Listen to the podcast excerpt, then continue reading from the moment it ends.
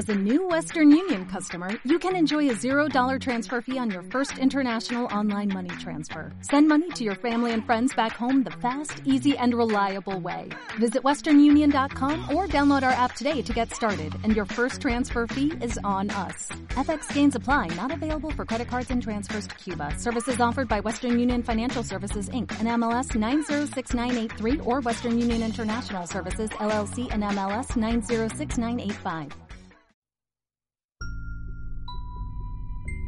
Mercurial.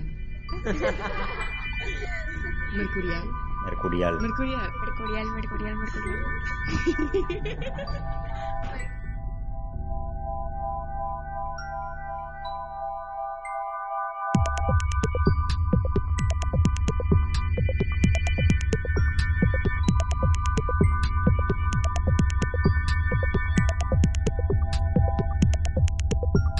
Hola, queridos mercurianos, les saluda Raquel Gutiérrez Ravelo. Nos sumamos a la iniciativa de la Semana de Fashion Revolution convocada por el movimiento y colectivo global que lleva el mismo nombre. En este episodio descubriremos cuál es la relación que existe entre los materiales que componen nuestra ropa y la comida contaminada de plástico que sin darnos cuenta podríamos estar ingiriendo. Además, aprenderemos qué podemos hacer para que cada uno de nosotros, bien sea diseñadores o consumidores, podamos contribuir para generar un cambio radical de esta realidad.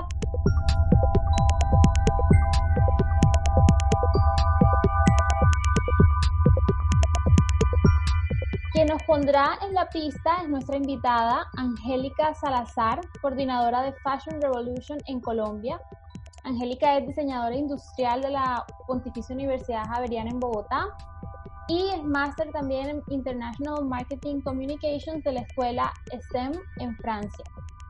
Actualmente, Angélica está radicada en el Reino Unido y se dedica a un proceso creativo de recuperar textiles con los cuales ella desarrolla arte para el medio ambiente.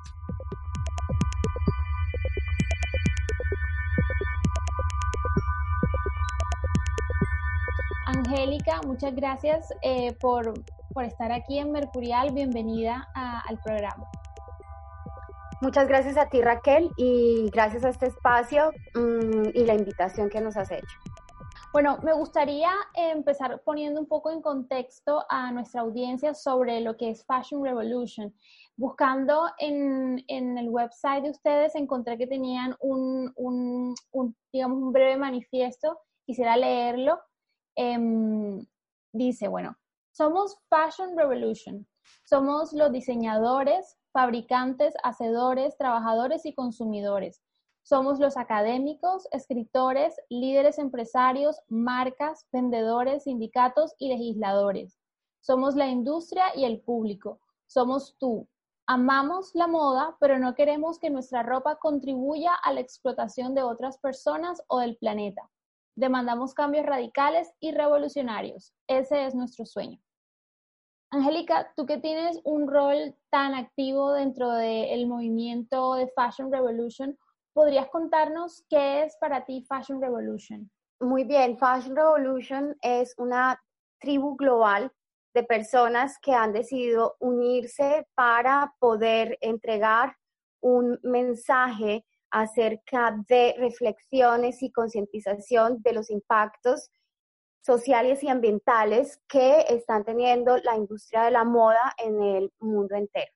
Entonces, como tú leías en el manifiesto, nosotros somos eh, un grupo multi, multidisciplinario de ciudadanos que eh, estamos dedicados a la tarea de llevar a cabo nuestro eslogan, pregúntate, descubre, actúa, y eh, este año el énfasis mm, ya no decimos que somos Fashion Revolution, decimos tú eres Fashion Revolution. Uh -huh. Entonces es una forma de empoderar a, a, cada una de las personas y conectar los hilos rotos de la industria de la moda en este momento.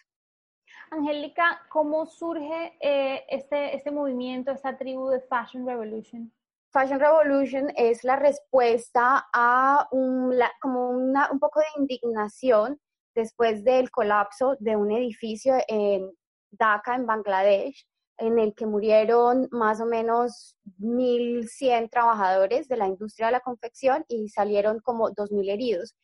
A partir de esta tragedia empiezan a develarse una cantidad de hechos y de datos que pues no eran evidentes para, eh, para muchos de los consumidores y Fashion Revolution decide comenzar una campaña para precisamente comenzar a evidenciar em, estos impactos y haciendo pues investigación, periodismo, reportajes, eh, bueno, etcétera, etcétera. Mm, comienza todo un trabajo que se ejecuta más o menos en 90 países a cada año por esta misma época.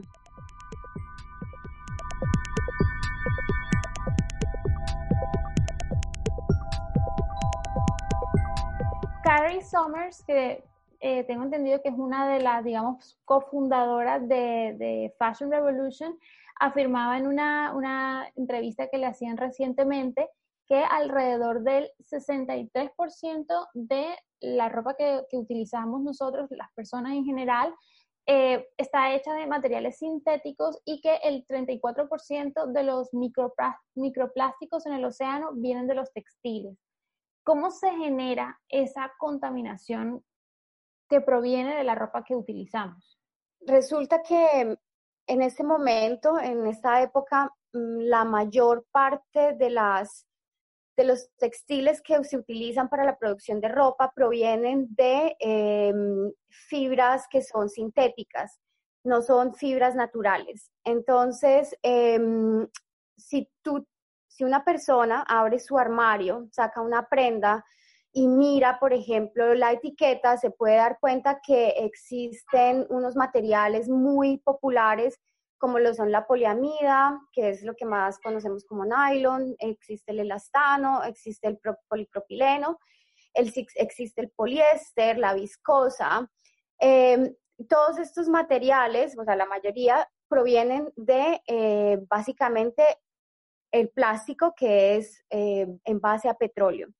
Entonces, cuando nosotros utilizamos estas prendas y las lavamos en su, o sea, en nuestro día a día, la metemos en una lavadora, estas fibras eh, tienen un desgaste y ese desgaste básicamente eh, son pequeñas partículas que vienen a ser microplásticos que salen en el agua Em, en el flujo pues del agua, en, las normales, en, las alcantarillas, y eso siempre pues va a llegar a eh, las fuentes hídricas como lo son los ríos y los mares, y estas micropartículas en este momento están allí en el agua flotando, no nos habíamos dado cuenta, pero es una realidad que sucede día a día en nuestra cotidianidad eh, cuando estamos haciendo lavado de ropa básicamente. ¿Qué pasa, por ejemplo, cuando están en el proceso de em, fabricación de las telas y, por ejemplo, hay, eh, hay teñidos y tienen que, que, que mojar una y otra vez una prenda que es fabricada con un textil sintético? ¿Eso también desprende en ese momento microplásticos? Mm, puede que desprenda microplástico, pero no es la mayor fuente de, de, de, esos microplásticos en este momento. O sea, a lo mejor sí, pero no sería, o por lo menos no tengo conocimiento de ningún dato, de ninguna investigación que evidencie lo que, lo que tú estás mencionando. En algunos materiales informativos que, que, de Fashion Revolution que están pues disponibles, em, mencionaban eh, algo sobre el tema de que se ha, digamos, comprobado que los plásticos cuando están expuestos al sol también generan gases contaminantes como metano o etileno y eso también genera eh, pues contaminación. Quiere decir que esta contaminación que nosotros generamos con la ropa no solamente está teniendo un efecto negativo en el agua, sino que también lo está teniendo en la contaminación del aire, ¿no? Em, el enfoque que le damos al conocimiento de materiales, pues no solo por el lado de los plásticos, eh, del poliéster está también enfocado en, la industria, digamos, del algodón. Em, o sea, no, no conozco, como te, vuelvo y te digo, como investigaciones que evidencien lo que tú estás diciendo con respecto a la, a la contaminación del aire, pero por ejemplo con lo que es el material, el algodón. El material algodón consume, o sea, todos los cultivos de algodón consumen muchísima agua y además utilizan muchos pesticidas. Entonces, por ejemplo, podemos hablar de eh, una intoxicación, de una contaminación por un exceso, por una, exposición excesiva a un uso de, de, pesticidas, por ejemplo. O sea, de eso sí podemos hablar, o un uso exagerado de las fuentes hídricas, eh, dejando a veces áreas en completa sequía. Entonces, em, o sea, definitivamente la contaminación, digamos, que produce eh, todo, toda la cadena de suministro, pues se puede medir en, varios, en varias etapas. Eh, por ejemplo, en los teñidos, como tú lo estás diciendo, eh, el uso de químicos para poder fijar los colores, por ejemplo, en los textiles. y bueno, o sea, así podemos, digamos, enunciar o, o mencionar de qué forma la industria está afectando negativamente e impactando el medio ambiente.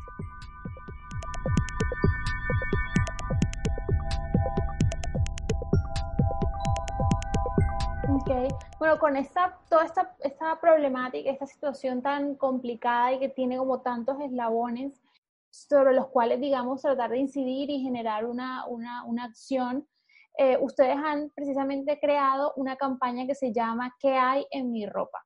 Cuéntanos eh, ¿por qué es tan importante que nosotros, eh, sin importar nuestro rol como bien sea empresarios o diseñadores o simplemente como consumidores, sepamos qué hay eh, en nuestra ropa? Em, bueno, nosotros siempre cada año le sugerimos al público, a la audiencia, que pregunten quién hizo mi ropa y como tú lo mencionas, este año hemos añadido, hemos agregado una pregunta más y esa pregunta es, ¿qué hay en mi ropa? ¿Qué hay en mi ropa? Eh, nos invita a ser un poco más curiosos y a comprender la composición que, de los materiales de, de nuestra ropa. ¿Por qué razón? Pues primero por lo que veníamos hablando. Cada, digamos, material, cuando tú miras la etiqueta, tiene un, cuidado, tiene como unas instrucciones de cuidado.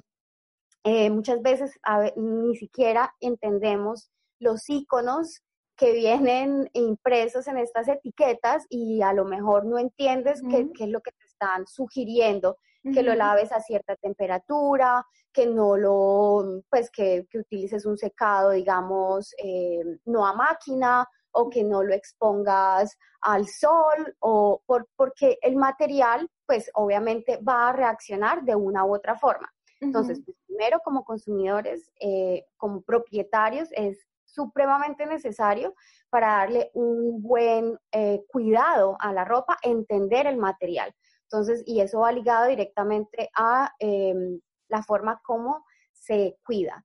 Lo segundo es porque tenemos que ser conscientes de, digamos, del impacto que ese material del que está hecho nuestra ropa está teniendo sobre el, planeta Tierra.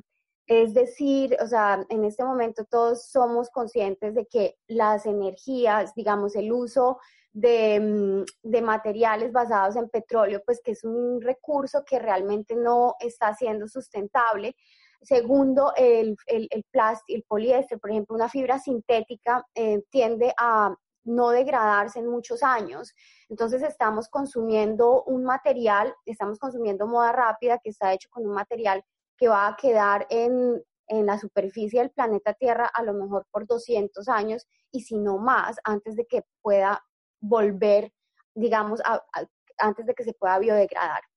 Entonces, tenemos que, digamos, exigir a las industrias que cambien, o sea, que mejoren, que hagan más investigación y que propongan materiales que nos ayuden a que todo lo que consumimos pueda realmente estar dentro del marco de una economía circular y que se integre completamente otra vez como al ciclo natural de la tierra, de la naturaleza sin afectar el medio ambiente o dejar como tantas huellas eh, que a lo mejor no lo veremos las genera o sea, no lo veremos en, es, en los próximos 10, 20 años o, o, el tiempo que estemos vivos, pero en generaciones futuras se van a dar cuenta de esa, digamos, de ese impacto negativo porque, porque, como te digo, son materiales que no son sostenibles, básicamente por eso. Es por eso es tan importante eh, conocer eh, qué hay en, nuestra ropa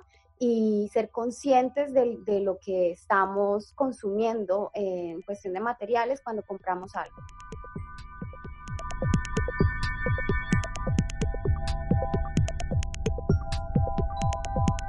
¿Qué pasa, por ejemplo, con eh, las personas, las personas comunes y corrientes que, como tú dices, deciden abrir su closet y empezar a observar cuáles son los, las composiciones, los ingredientes, eh, los materiales que están dentro de su ropa.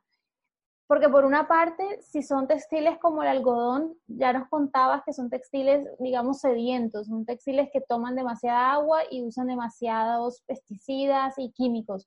Pero, por ejemplo, estos otros, todos estos sintéticos que son los más, quizás los más económicos, los más em, populares, también tienen esa, esa contaminación. ¿Qué deberían hacer las personas cuando se dan cuenta de la cantidad de, de, de, de la realidad de su ropa? creo que estamos en un punto muy importante, em, ya que parece ser que la solución, obviamente en este momento no tenemos una respuesta concreta acerca de qué es lo que se debería usar o qué es lo que no se debería usar, porque como te digo, apenas estamos como en un camino como, como civilización en, la, en el que apenas nos empezamos a dar cuenta que es necesario hacer una reingeniería de los materiales que estamos utilizando en este momento. Entonces, ¿qué hace un individuo? Un individuo pues al menos mm, puede mm, eh, ser consciente mm, de que si va a comprar eh, ropa y mira su etiqueta, que lo mejor es que la composición de este material no sea combinada. Es decir, por ejemplo, cuando conocemos de materiales, sabemos que el poliéster que está combinado con algodón es una fibra que va a ser muy difícil de reciclar porque hay que hacer una separación, ya sea química o en física, de estos dos eh, materiales en su forma virgen para poder reciclarlo. Entonces, por ejemplo, un, un textil de un material compuesto, o sea, si lo miramos en la etiqueta decimos, esto no es realmente la solución como más conveniente, entonces pues no sé si lo quiero. Entonces si es poliéster, 100% poliéster. Si es viscosa, que tenga una certificación de la proveniencia de sus materiales. Por eso es tan importante de pronto como consumidores conocer un poco más a las marcas a las que le estamos también comprando para que esas marcas nos faciliten esta información y hagan un trabajo educativo eh, sobre cuáles son las bondades de, los materiales que están vendiendo. Em, yo creo que sí, no todo el mundo tiene tiempo como de entrar, mirar, revisar la etiqueta eh, y, y, conocer, pero hasta que las marcas y las empresas no nos estén realmente ofreciendo productos en los que podamos confiar al 100%, sí hay una responsabilidad en el consumidor. Y lo otro, la otra responsabilidad es reducir ese consumo que sea innecesario y no comprar por, por impulso, por ejemplo, hacer compras de inversión. Eso es lo que puede hacer un consumidor. Es difícil, eh, estamos en un momento un poco complicado que mm, no podemos realmente confiar eh, en las marcas, que es, una, que es algo muy triste, pero, pero bueno, al menos es ser conscientes de que la situación, o sea, de que estamos viviendo en esa situación, hace que al menos em, pensemos más de dos veces realmente cuando estemos comprando una prenda. Alternativas, eso es lo que se le, se le pide a las personas que busquen alternativas, digamos, compras de segunda, hacer trueques, hacer intercambios, digamos, darle segunda vida a la ropa que ya tienen, sabes, remendar también. Eh, cuidar la ropa, hacer intervenciones. En este momento se utiliza muchísimo lo que es un remiendo visible, lo que le llaman el visible mend, los remiendos visibles, porque digamos el desgaste de una prenda hace parte del curso natural de su ciclo de vida. Entonces también em, eh, es necesario un cambio de mentalidad con respecto a la relación que tenemos con nuestra ropa. Entonces, pues es, todo esto cae, recae como en la persona, como en el individuo, y es un trabajo, es un largo camino por recorrer para otra vez ser conscientes de todo esto. ¿Tú tienes conocimiento si aquí en Colombia hay empresas que se dediquen al tema del el reciclaje de textiles? existen empresas que hacen recolección de textiles para procesarlos, pero básicamente es para hacer casi que rellenos, digamos, de, de colchones. Realmente se hace es como un reuso más que un reciclaje de textiles. Y a nivel de reciclaje se está reciclando, son botellas PET de plástico para convertirlo nuevamente en, fibra, en convertirlo en textil. También creo que se hace em, recuperación de algodón. Mm, pero sí, o sea, en Colombia sí hay, em, o sea, pero no, digamos que las tecnologías en este momento todavía no lo permiten y eso es algo en lo que están trabajando precisamente estas grandes marcas, a las mismas a las que estamos cuestionando, porque como ellas ya, o sea, estas marcas ya saben que hay un, un interés y existe una presión por, por parte del consumidor, pues están tratando de desarrollar tecnologías que se ajusten más como a, a, a, las demandas, o sea, a las demandas que les estamos haciendo. Entonces, en Colombia no, no, no, tendría, digamos, nombres de empresas en este momento para darte, pero lo que te, ya te comenté, sí existen eh, hasta cierto nivel como prácticas de, de reciclaje de, de, materiales para uso en otras industrias.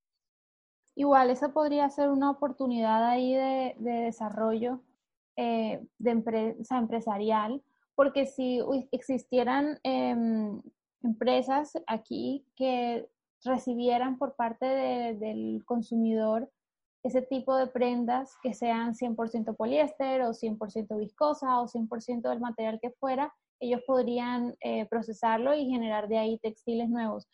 Y mm, con respecto a eh, los diseñadores, los diseñadores locales, una persona que no es eh, una gran corporación que está em, tratando de sacar a salir, salir adelante su marca que necesita también diferenciarse y que quizás a través de la sostenibilidad puede tener un valor añadido para competir con todas estas marcas que nos están llegando aquí a Colombia. ¿Cómo pueden eh, empezar a, repensar la forma en que, en que confeccionan a partir de, de materiales mucho más sostenibles? ¿Qué les recomendaría?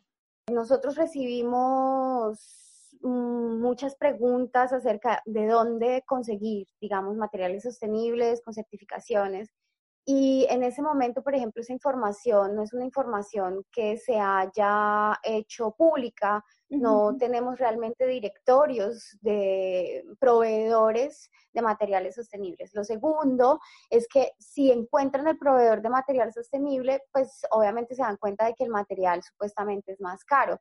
Pero si nos ponemos a pensar que los materiales son caros, es dependiendo, o sea, se encarecen es porque... Mm, porque la demanda no es suficientemente alta como para que la oferta mm, pueda tener como unos precios más eh, favorables, más competitivos. Entonces, lo que se les sugiere es que hay que hacer un trabajo de asociación con otras marcas porque no se trata de competir, sino se trata de ayudarse. Entonces, lo que les ha funcionado muy bien a ciertas marcas pequeñas y diseñadores independientes es juntarse para compartir la información y, por ejemplo, entre todos hacer pedidos más altos para que no les cobren, digamos, pedidos más cortos y entre ellos asociarse para poder tener un, proveedor y ese proveedor también se va a beneficiar de tener, digamos, un portafolio de clientes que sea muchísimo más, mm, en, todo momento, como más eh, estable y más eh, consistente, ¿no? Que, o sea, que se pueda empezar a generar una, una, cadena de suministro que sea más fuerte y más eh, estable, ¿no? Em, ¿Qué más les podría decir acerca? Sí, o sea, empezar a buscar certificaciones, e investigar acerca de las certificaciones, em, empezar a pensar en, en, en formas de hacer sostenibilidad a partir del diseño, de la creatividad, de los patrones eh, cero desperdicio, por ejemplo, o modelos de negocio que permitan que sus prendas realmente sean sostenibles. Pues obviamente el material va a, es una parte muy importante, yo diría que pues de las más importantes, pero pues también hay otras formas de, de contribuir a la sostenibilidad a través de, de la, del diseño como tal, del, del modelo, del, del pattern, em, y modelos de negocio nuevos, ¿no? Que todavía estamos eh, descubriendo. Por ejemplo, de alquiler. Eh, hay un caso muy bonito que me encanta siempre eh, contarlo y es una empresa que vende, es una empresa en, en Dinamarca que mm, ellos venden, digamos, ropa para bebé y cada vez que eh, esa ropa es como en un alquiler, es como en, en, base a un alquiler, no te la venden del todo, sino que como que te la alquilan por un tiempo y tú vas y la regresas y después vuelves y sacas, dependiendo pues ya de la edad del niño, otra, como otro, otra cápsula de, de prendas para, o sea, y, te vuelves, es como un suscriptor eh, y vas renovando como las prendas y vas devolviéndoles también a, a la empresa, lo, pues la, la, las prendas que están porque estas prendas no se llegan a usar mucho, las de los bebés, si te pones a dar cuenta, ellos crecen muy rápido. Entonces, ¿cómo pensar eso? O sea, pensar quién, es, quién va a ser el, el usuario, eh, cuáles son las, digamos, posibles eh, soluciones que se le puede dar a, pues así, a, generar un producto que va a tener un valor agregado, competitivo y además, pues, o sea, eh, creativo. Entonces, pues no sé, eso es como eh, lo que se le puede sugerir a, a los diseñadores y a las marcas eh, independientes que son locales, emergentes y, que apenas están como pensando en, en cómo desarrollar su, su negocio.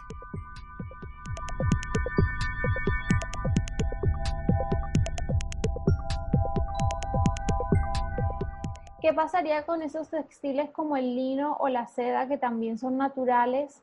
¿Consumen tanta agua son tan eh, tienen tanto químico como el algodón o podrían ser una opción eh, sostenible?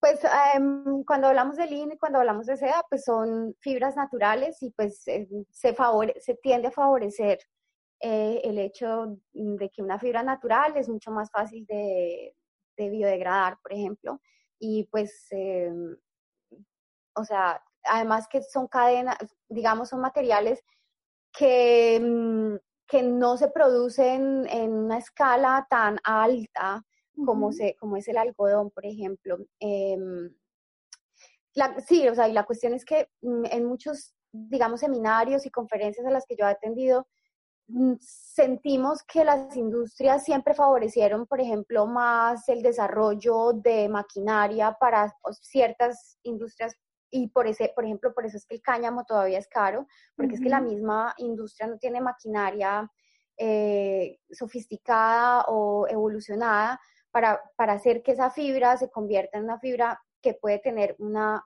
alta oferta. Entonces, se encarecen, de pronto son fibras que son más favorables, pero el, el, precio, el propio precio, pues no las hace tan favorables a la hora de ofrecerlas Ah, precisamente porque pues no existe, o sea, a estas alturas pensamos que, que, que, las industrias están súper o sea, tecnificadas, pero en realidad no, porque han favorecido a unas pocas y han dejado atrás y no han mirado y no han invertido realmente en tecnificar eh, otros materiales. Entonces, eh, eso es con respecto, digamos, al lino y a la seda o al cáñamo, eh, la situación. Entonces, pues e, es, todavía nos falta mucho, mucho camino por recorrer con respecto a, ese tema. Angélica, y ya para cerrar, un último mensaje que quisieras dejarle a la audiencia eh, con relación a la semana de Fashion Revolution y más concretamente a, la campaña em, sobre de, qué está hecha mi ropa, qué hay en mi ropa. Em, a ver, ¿qué, ¿qué mensaje podemos dejar? O sea, este año estamos muy emocionados porque tenemos eh, un equipo de embajadores locales que pueden revisar los perfiles yendo a la cuenta de Instagram y pueden mirar quién es el embajador local más cercano para empezar a crear como esa red, como esa, mm, ese tejido social que se necesita para poder realmente trabajar y colaborar.